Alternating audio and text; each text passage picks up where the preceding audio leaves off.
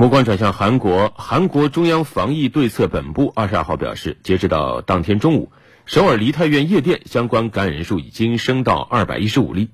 韩国中央防疫对策本部称，基于对感染新冠病毒病例进行基因组分析的结果，推测引发这次首尔梨泰院夜店群聚感染的病毒，最初很有可能是来自于欧美。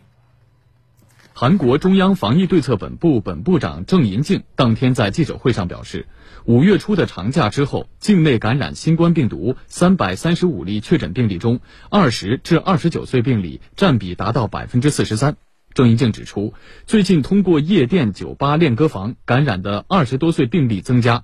考虑到无症状、轻症患者居多，估计在社区应该还有尚未被发现的感染者。他呼吁民众保持高度警惕。郑银静表示，病毒面前不分年龄和居住地，谁都可能感染。他呼吁年轻人尽量避免访问夜店、酒吧、练歌房等公众聚集设施。此外，郑银静透露，对一百五十一例感染者的新冠病毒样本进行分析后发现，梨泰院感染者的病毒碱基序列一致，推测为同一感染源，并且与近期自欧美流入病例同属于 G 型新冠病毒。